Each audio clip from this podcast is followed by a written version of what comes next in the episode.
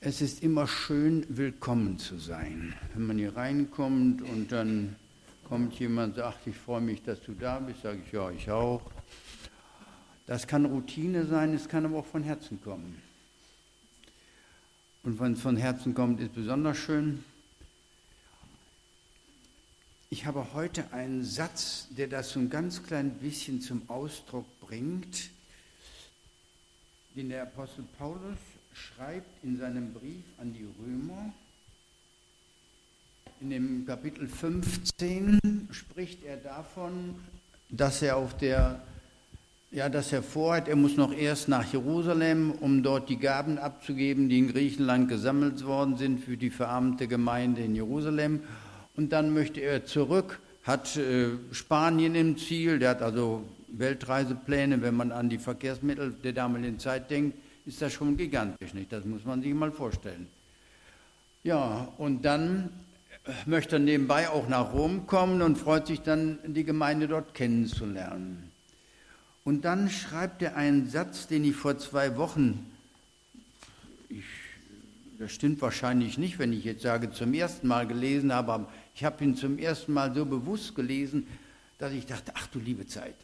Und ich dachte, das wäre vielleicht eine Predigt, obwohl es mich gleichzeitig etwas erschreckt. Steht in Römer 15, Vers 29.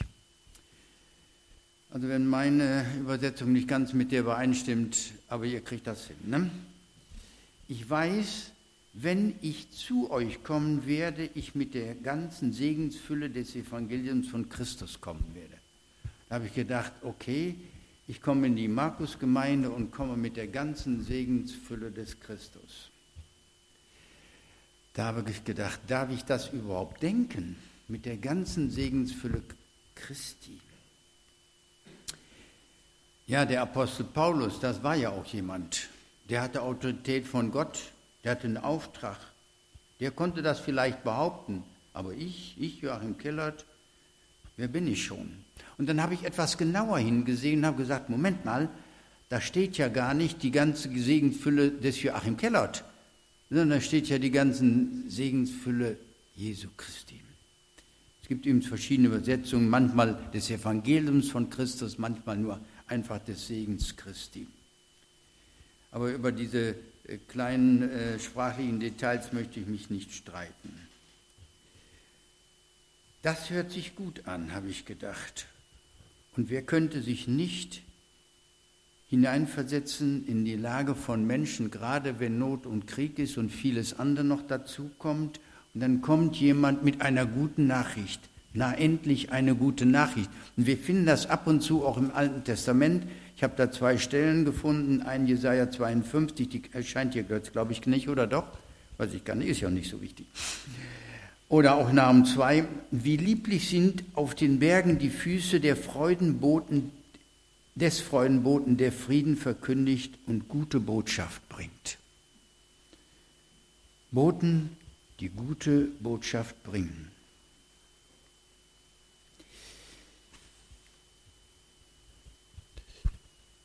Paulus sagt, wenn ich kommen möchte, möchte ich das Beste mitbringen, was es überhaupt gibt. Die Segensfülle Christi. Paulus hat insgesamt 13 Briefe geschrieben, die im Neuen Testament abgedruckt sind.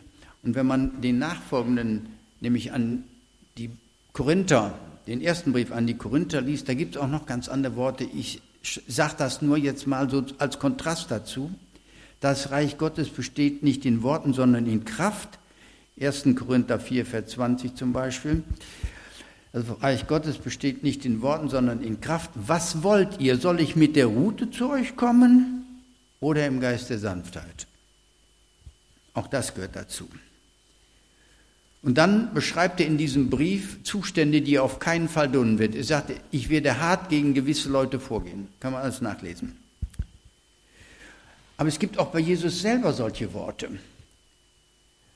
Zum Beispiel in seinen sogenannten Endzeitreden. Da kommt es einmal vor, dass er ein Gleichnis verwendet, wenn er Gericht halten wird. Und dann heißt es, da wird er zu den einen gesagt, sagen, kommt her, ihr die Gesegneten meines Vaters, Matthäus 25, ähm, 34 ist es zum Beispiel. Kommt her, ihr die Gesegneten meines Vaters, und erbt das Reich, das euch schon immer zugedacht war. Und dann, einige Sätze später, äh, Kapitel 25, 41, aber zu den anderen, geht hin, ihr Verfluchten, in das ewige Feuer, das den Satan und seine Engel erwartet. Kommt her, ihr Gesegneten meines Vaters, geht hin, ihr Verfluchten, in das Feuer, das Satan und seinen Engeln bereitet ist. Solange wir leben, ist es unser Vorrecht als Christen, Friedensboten zu sein und den Segen des Evangeliums von Christus auszuteilen. Und auch darüber habe ich nachgedacht, was das damit heißt, Boten eine Botschaft bringen oder was mitzubringen oder auszuteilen, weiterzugeben. Und mir ist dann eingefallen, dass wir öfter mal äh, da so eine Paketsendung bekommen und dann kommt jemand, klingelt eben, dann geht die Tür auf, dann gibt er das rein und schon ist er weg. Und da habe ich gedacht, der weiß überhaupt nicht, was er bringt. Der hat ein Paket irgendwo abgeholt, gibt es, zurück, gibt es bei uns ab und verschwindet wieder. Ist dem auch gar nicht wichtig. Da könnte ja auch eine Bombe drin sein oder sowas. Weiß der auch nicht. Bisher war keine da drin. Aber grundsätzlich, er weiß es nicht. Aber wir, die wir Botschafter sein sollten, sollten schon eine gewisse Ahnung davon haben. Und ich habe mich dieser Frage gestellt, wie kann ich welchen Segen austeilen? Und bin ich denn selbst ein Gesegneter, um Segen austeilen zu dürfen? Oder kann ich das sogar, wenn ich gar kein Gesegneter bin? Und woran messe ich eigentlich, was Segen ist? An Wohlstand, Ansehen, Gesundheit, die in meinem Alter immer kümmerlicher wird, meiner Zufriedenheit mit dem Leben, mit meiner Familie und so weiter. Und bei diesen Überlegungen bin ich auf ein Geheimnis gestoßen. Der Segen unseres Herrn Jesus besteht nicht in den Gaben, die ich bringe, nicht in dem, was ich mitbringe, sondern in dem Geber selbst. Ich bringe nicht Gaben, die ich abliefere, sondern ich möchte ihn selbst mitbringen. Heute Abend hört sich ein bisschen anspruchsvoll an. Warum? Dazu lese ich noch aus 1. Korinther 1, Vers 30 einen Satz, den wahrscheinlich ganz viele von euch kennen. Christus ist uns geworden zur Weisheit von Gott, zur Gerechtigkeit, Heiligung und Erlösung. Er ist es, der vergibt, der erlöst, erneuert. Er selber ist der Segen. Und wenn wir Segen bringen wollen, dann müssen wir vor allen Dingen ihn bringen. Ihn als den Sohn Gottes. Und noch eins. Manchmal wünschen wir uns selber Segen. Wir möchten nicht nur Segen zu überbringender sein, wir möchten auch selber Gesegnete sein. Auch da sollten wir bedenken, wenn wir diesen Segen Gottes wollen, ohne diesen Geber selbst, ohne den, der sozusagen die Inkarnation des Segens Gottes ist, dann funktioniert das nicht. Dann wollen wir Gaben haben, die stecken wir ein, sagen Danke und lass ihn wieder gehen. Ich möchte an dieser Stelle eine Geschichte erzählen. Sie ist halb von mir. Den Rest, der Rest ist unwichtig. Enttäuschungen, Verletzungen und Kummer hatten meine Beziehung zu meinem Herrn und Heiland getrübt. Ich hatte meinen Blick auf die Umstände gelenkt statt auf ihn. Ich war zum Gefangenen meines Lebensschicksals geworden und fing an, mich zu bedauern. Ich war ein Gefangener geworden und fragte mich, wer kann mich eigentlich befreien? Und die Flucht aus dieser Gefangenschaft begann mit einer Reise, die dort endete, als ich in der Gegenwart meines Erlösers und Herrn angekommen war.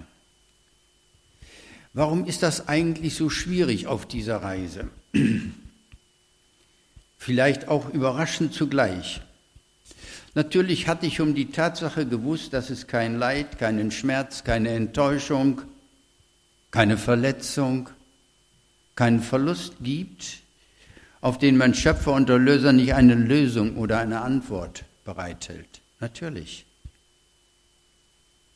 Aber inzwischen wusste ich auch, ihm geht es in erster Linie nicht um eine Lösung meiner Probleme. Wenn es mich bedrängt, ist das für mich wichtig. Aber ihm geht es um viel mehr. Er möchte mich durch diese Krise, durch all das hindurch in eine tiefere Beziehung, in eine tragfähigere Beziehung zu ihm selbst führen. Anders ausgedrückt, er arbeitet daran, dass meine Beziehung zu ihm eine exklusive wird. Nicht eine unter vielen anderen, sondern eine exklusive. Was ich hier Beziehung zu ihm nenne, wird in der Bibel an manchen Stellen Glauben genannt. Und ich habe so, wenn ich mein Leben zurückdenke, gefragt, wann beginnt eigentlich Glauben? Wann hat er bei mir begonnen? Das ist schon ein paar Jahre her. Und dann denke ich, eigentlich kann ich das gar nicht richtig definieren. Ich hatte eine gläubige Großmutter, die hat gebetet. Ich selber war als Kind total verunsichert durch ganz vieles, habe mich selbst gesucht und was das Leben ist und habe Gemeinschaft gesucht und, und, und. Aber wo begann das? Ich weiß es nicht. Ist vielleicht auch gar nicht wichtig. Aber ich weiß noch eins, dass ich irgendwann mal erkannte, dass ich so, auch wenn ich Gott suchte, gar nicht Gott finden konnte und gar nicht zu ihm kommen konnte. Und bei dieser Frage, wo, wo beginnt eigentlich diese Beziehung zu Jesus, bin ich auf einen Satz gestoßen, nämlich auf die erste Predigt von Jesus, die uns im Markus-Evangelium berichtet wird. Die Evangelien beginnen alle unterschiedlich. Bei Markus ist das ganz kurz, er wurde geboren und dann heißt es, irgendwann wurde er getauft, dann ist vom Heiligen Geist die Rede, der kam und dann heißt es, dann ging er und predigt schon in Satz 15 im ersten Kapitel des Markus Evangelium. Eine Kurzfassung. Die Zeit ist erfüllt, das Reich Gottes ist nah, tut Buße und glaubt an das Evangelium. Damit beginnt die Segensfülle Christi, tut Buße. Das klingt nicht nach Trost, Liebe und Entspannung und gehört bei manchen Verkündigern heute schon zu den Unwörtern. Wie kann man einem Menschen sagen, tu Buße? Das hört sich ja so an, als wäre der böse, als hätte er es nötig. Nicht, wenn ich ein Bußgeld äh, zu bezahlen habe, und das ist im letzten Jahr passiert. Ich habe eine Dummheit begangen, ist egal. Jedenfalls musste ich ein Bußgeld zahlen, das war gar nicht so bescheiden hat mich aber richtig zurecht, also ist jetzt egal, jedenfalls, das war nicht wirklich lustig. Aber hier steht, Jesus kommt und sagt, das Reich Gottes ist nahe, tu Buße. Je länger ich mit Jesus unterwegs bin, umso mehr, umso deutlicher wird mir bewusst, wie oft ich immer, wie ich immer wieder Buße tun muss. Das ist nichts für Anfänger im Glauben. Auch. Nicht, dass das falsch wäre. Und wer hier 30 Jahre unterwegs ist oder 10 oder 50, das ist mir eigentlich egal und meint, ich muss nicht mehr Buße tun, der hat gar nicht verstanden, um was es dabei geht.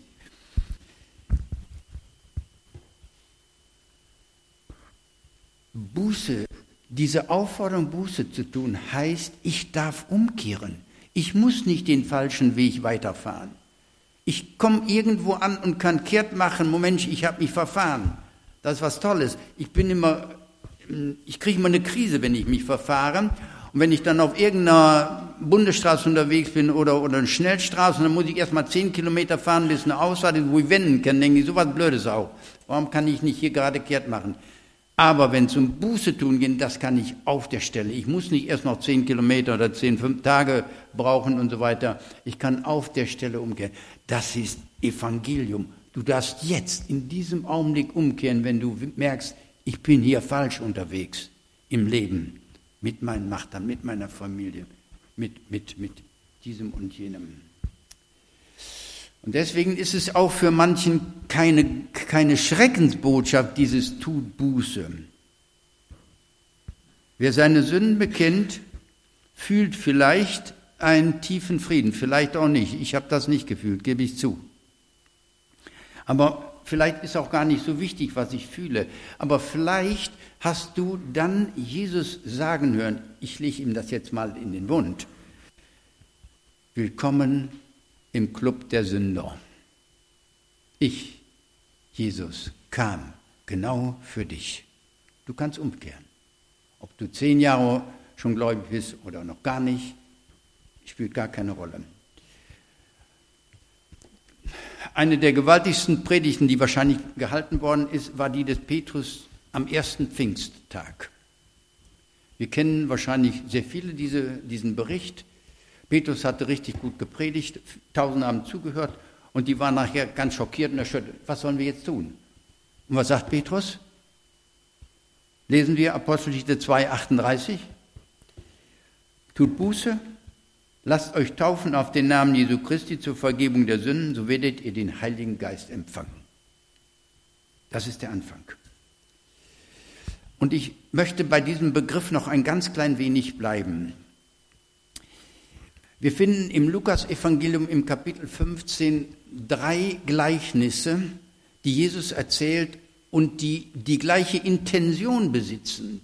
Und wenn Jesus das tut, drei Gleichnisse, die genau auf das Gleiche hinauszielen, dann muss es ja was unglaublich Wichtiges sein. Und zwar ist da zunächst die Rede von einem verloren gegangenen Schaf, danach von einem Geldstück und schließlich von einem Menschen, das heißt von einem Sohn. Und dann berichtet er von dem, der sein Schaf wiedergefunden hat. Der freut sich richtig, kommt Nachbarn, wir feiern eine kleine Party, ich habe mein Schaf wiedergefunden. Und dann fasst Jesus diese, diese Rückkehr, das, was da im Innern passiert, zusammen und er sagt, genauso wird Freude sein über einen Sünder, der Buße tut, in Lukas 15, Vers 7. Danach ist die Rede von einem Geldstück, das eine Frau verloren und wiedergefunden hat. Für uns ist das heute kein Thema, aber damals war das so. Die hat nicht viel, äh, äh, wie nennt man das so richtig, Bargeld. Das war für manchen schon schlimm, so ein Stück zu verlieren. Und dann freut sie sich und ruft die Nachbarn, oh Freunde, ich habe mein Geld wiedergefunden. Und Jesus sagt, ähm, Lukas 15, 10, es ist Freude bei den Engeln über einen Sünder, der Buße tut. Und dann kommt das berühmte Gleichnis vom verlorenen Sohn, das ihr ja alle kennt. Der kehrt zurück irgendwann und dann, äh, da heißt es, er schlug in sich und sprach, ich will mich aufmachen zu meinem Vater, der war inzwischen bei den Schweinen gelandet, als Sohn eines Großgrundbesitzers war das kein wirklich gutes Ergebnis seiner Reise in die Welt, aber er sagte dann, da schlug er in sich, ich will mich aufmachen zu meinem Vater und sagen, Vater, ich habe gesündigt gegen den Himmel und vor dir. Ich bin nicht länger wert, dein Sohn zu heißen, aber ich möchte in deinem Hause sein. Kann ich nicht als Arbeiter, als Tagelöhner bei dir arbeiten, aber der Vater nimmt ihn wieder an als Sohn. Und der Bruder, der nie verloren war, der ärgert sich eigentlich darüber, das gar nicht gut verstehen. Dieser Taugenicht, der seinen Vater gedemütigt hat, indem er sein vorzeitiges Erbe verlangt und der das auch noch verjubelt, äh, naja, mit irgendwelchen Leuten. Aber was sagt der Vater zu dem Bruder des Verlorenen? Du solltest dich freuen und fröhlich sein, denn dein Bruder war tot und ist wieder lebendig geworden, er war verloren, ist wiedergefunden worden. Dieser Mann war umgekehrt. Er schlug in sich und sagt, was habe ich getan? Und Vater, ich bin nicht wert, dein Sohn zu heißen. Aber er wurde angenommen und das ist ein Bild für unseren Gott. Niemand ist so schlecht, dass Gott ihn nicht annimmt, wenn er dann umkehrt zu ihm. Ich habe da nochmal sehr weit ausgeholt auf etwas, was ihr ja schon alle kennt. Und ich möchte nur jedem sagen, wir, wir, die wir mit ihm unterwegs sind, müssen immer wieder mal Buße tun, weil wir abweichen von dem Weg, sei es nur in Gedanken, nur mit unseren Gefühlen, mit unseren Worten und Taten vielleicht sowieso. Aber zum Glück können wir das. Das gehört mit zu den, zu den großen Segen, zu dem großen Segen, den Jesus mitbringt. Und als zweites möchte ich sprechen, über einen Segen, der in der Befreiung besteht. Die Umkehr macht frei. Wenn ich jedes meine Sünden bekenne, dann tilgt er die Schuld. Die Schulden eines ganzen Lebenswesens ausgeteilt, ob ich mit 15, glaube ich, werde oder mit 50. Hier der Dieter, der hier ab und zu mal hinkommt, der war schon 65, als er zum Glauben kam. Spielt gar keine Rolle, wie, wie, wie lange das her ist. Er, er entsorgt unsere ganzen Altlasten, den ganzen Müll unseres Lebens. Und es ist noch viel mehr. Wenn ich von Befreiung spreche, dann denke ich auch an die Trennung vom alten Denken, was mich ausgemacht hat. Ich, ich habe in den 60er Jahren studiert. Ich bin im Grunde so ein 68er, wenn man das mal so das ist, das ist so ein Begriff in der politisch-gesellschaftlichen Diskussion gewesen, die 68er. Das bin ich im Grunde.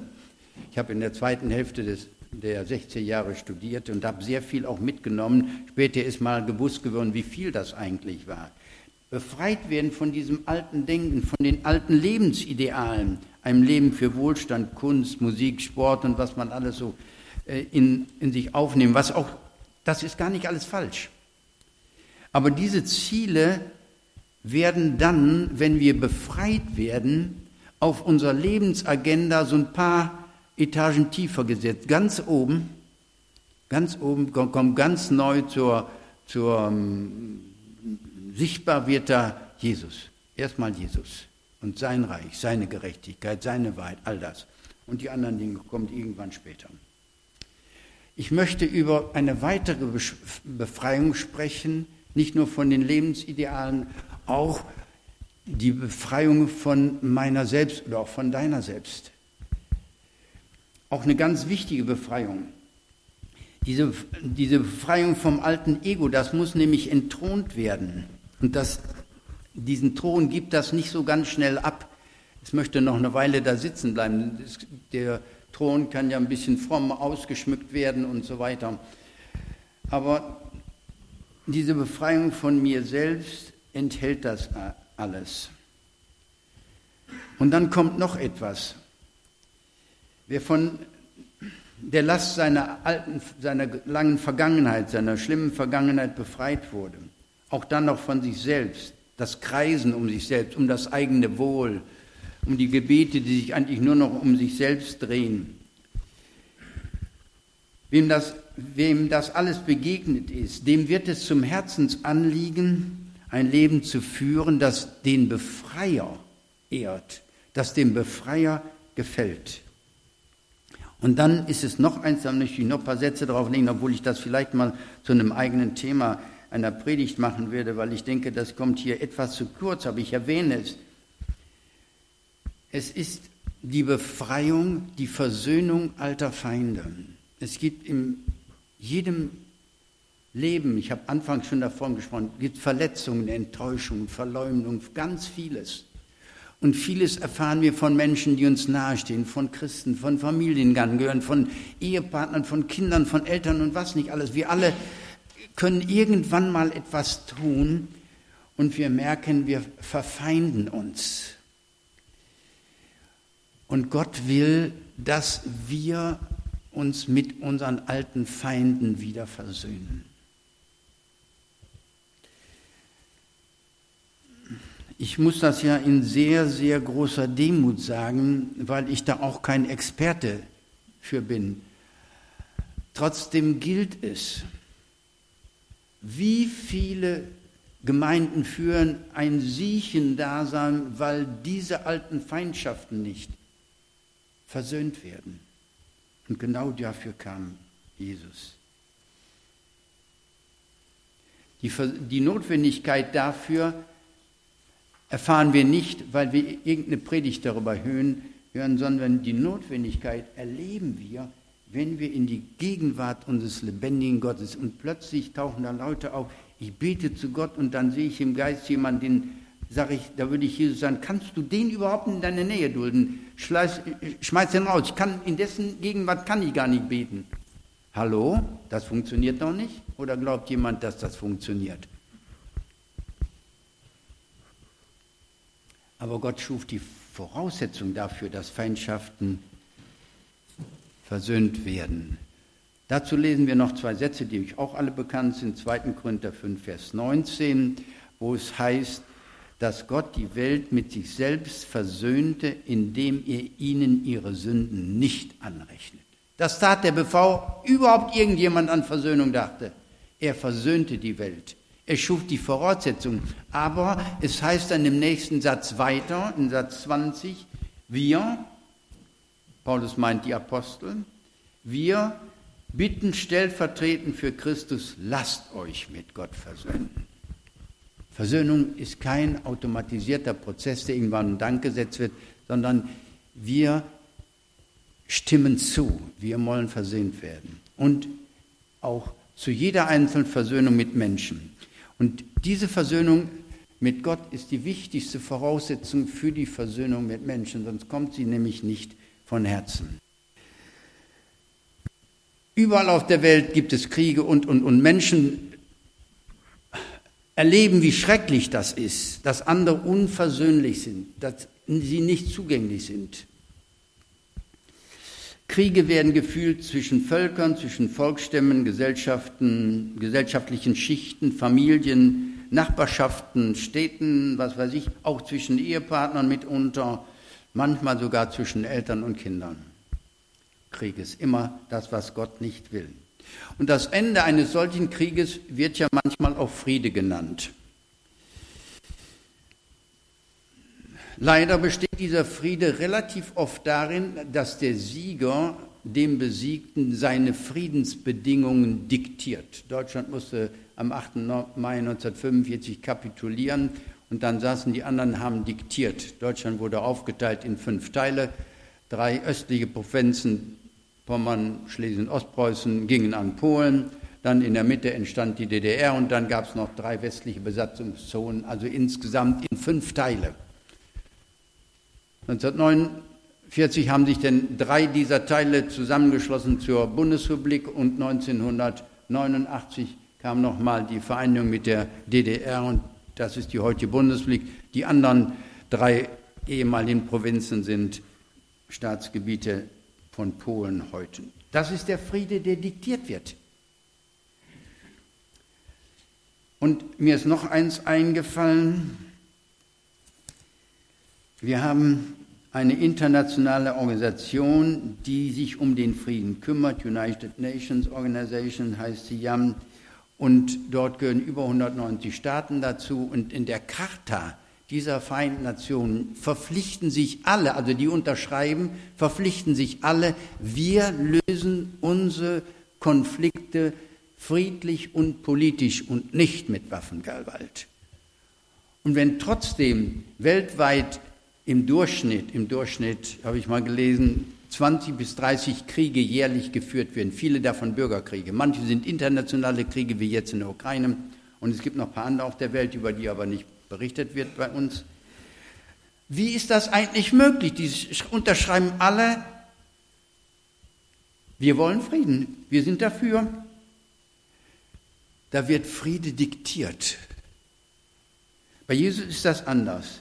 Er schafft Frieden zwischen Gott und uns und dann sagt er, jetzt hast du Frieden mit mir, geh hin und schließe Frieden mit denen, von denen du weißt, dass sie dich nicht mögen.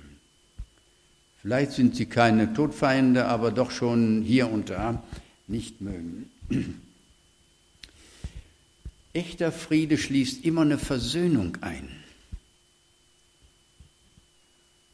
Und wenn Gott, Versöhnung, wie Gott sie meint, ist ein Friede, der von Herzen kommt und zu Herzen geht. Ich hatte mitunter auch Probleme mit Leuten, die, ja, ich war mit denen nicht versöhnt, sag mal ganz einfach so. Ne? Und dann habe ich das gelesen und habe gedacht, wie machst du das eigentlich? Du magst die einfach nicht. Und dann habe ich das gelesen und habe gesagt, Gott will das. Habe gesagt, okay, ich vergebe, ich will mich versöhnen. Das kam nicht aus dem Herzen, es kam zunächst nur mal aus dem Verstand, weil ich Gott gehorsam sein wollte. Und so eine Versöhnung kann natürlich aus dem Herzen kommen, kann auch mit dem Gefühl beginnen, weil irgendetwas passiert. Sie kann auch aus dem Verstand kommen, sie kann nur aus dem Gehorsam kommen und das andere kommt hinterher. Dieses, dieses, diese echte Versöhnung, die von Herzen kommt. Gott schenkt das dann. Einen weiteren Segen des Evangeliums möchte ich noch nennen, auch nur kurz, und zwar ist das die Erneuerung des inneren Menschen. Paulus spricht davon in seinen Briefen, er spricht manchmal davon, dass es Menschen gibt, die im Geist leben und andere, die im Fleisch leben. Zum Beispiel das Leben im Fleisch, das natürliche Leben, das jeder von Geburt an hat, gesteuert von den menschlichen Trieben. Die Bibel spricht an dieser Stelle von Begierden. Es geht manchmal um Ansehen, manchmal geht es um Macht, Geld, Vergnügen, alles was so das, ah, da kann man so richtig drin einsteigen. Nicht, das fällt einem überhaupt nicht schwer. Diese menschlichen Triebe bringen die Werke des Fleisches hervor, die Paulus dann in Galater 5 beschreibt, in den Sätzen 19 bis 21. Die muss ich jetzt mal aufschreiben, die habe ich mir nämlich jetzt nicht. Galater 5, 19 bis 21. Ihr habt sie ja vorne wahrscheinlich schon stehen. Ne? Moment mal eben. Offenbar sind die Werke des Fleisches, die darin bestehen, Ehebruch, Unzucht, Unreinheit, Zügellosigkeit, Götzendienst, Zauberei, Feindschaft, Streit, Eifersucht, Zorn, Selbstsucht, Zwietracht, Parteiung, Neid, Mord, Trunksucht, Gelage und dergleichen, wovon ich euch voraussage, wie ich schon gesagt habe, dass die, welche solche Dinge tun, das Reich Gottes nicht erben werden. Das Leben im Fleisch hat keine Zukunft bei Gott, kurz ausgedrückt. Niemand muss einen Menschen zu einem Ehebrecher, Mörder, Dieb oder sonst was machen. Das haben wir alle von Natur aus in uns. Alle Erziehungen in den Gesellschaften, wo Wert darauf gelegt wird, dass die funktionieren, besteht darin, den Menschen sozusagen durch, durch, durch, äh, vielleicht durch Androhung von Strafen, vielleicht auch im Positive zu konditionieren, dass er sozusagen sozialisiert wird und gemeinschaftsfähig wird, was dann in gewissem Rahmen auch gelingen kann. Paulus aber geht viel weiter. Er sagt nämlich, diese natürlichen Verhaltensmustern stellt der Apostel das Leben des Geistes gegenüber. Jetzt lese ich noch den Satz 22. Die Frucht des Geistes aber ist oder sind Liebe, Freude, Friede, Geduld, Langmut, Freundlichkeit, Güte, Treue, Sanftmut und Beständigkeit, Selbstbeherrschung. Keuschert hat äh, Luther übersetzt. die Frucht des Geistes. Der Geist Gottes schafft etwas, was wir nicht schaffen können. Hier ist nicht die Rede von einem guten Menschen, der sich Mühe gibt, ein guter Christ zu sein, sondern hier ist einer, der dem Geist Gottes Raum gewährt. Wenn wir versuchen, von unserem natürlichen Leben zu einem geistlichen zu wechseln, stellen wir fest, dass das nicht geht. Hier und da vielleicht mal so ansatzweise. Denn das Leben im Geist besteht nicht darin, dass wir uns Mühe geben, alle Gebote auswendig lernen. Ich habe als Konfirmand die Gebote auswendig gelernt, war nicht falsch, sage ich schon dazu. Aber das Leben im Geist besteht nicht darin, dass wir diese Gebote auswendig lernen und befolgen, sondern dass wir Jesus folgen, ihm nachfolgen und uns dabei auf die Führung durch seinen Geist verlassen. Finden wir wunderbar ausgedrückt in Römer 8, Vers 14. Alle, die vom Geist Gottes getrieben werden, das sind Gottes Kinder. Das heißt von Jesus, er wurde getauft, empfing den Heiligen Geist und dann sprach er, tut Buße. Wenn wir den Heiligen Geist empfangen haben, dann arbeitet er in uns, er erinnert uns an, er treibt uns.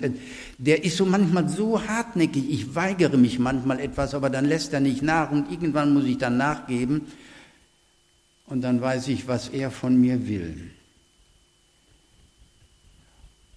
Nun zuletzt, wenn es irgendetwas gibt, was wir üben müssten,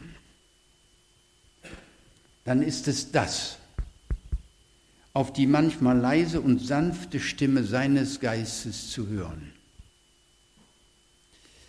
Niemand kann über diesen Geist verfügen und schon gar nicht ihm irgendetwas vorschreiben.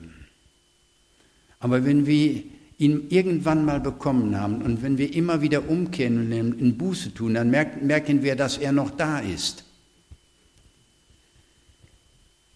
In unserem lauten und oft hektischen Leben ist es deshalb eine gute Gewohnheit, eine feste Zeit am Tag einzuplanen, vielleicht eine halbe Stunde oder eine Stunde, auf das Reden des Geistes zu hören, indem wir sein Wort lesen, es erforschen und wachsam sind dem gegenüber, was hat er uns eigentlich zu sagen. Darum,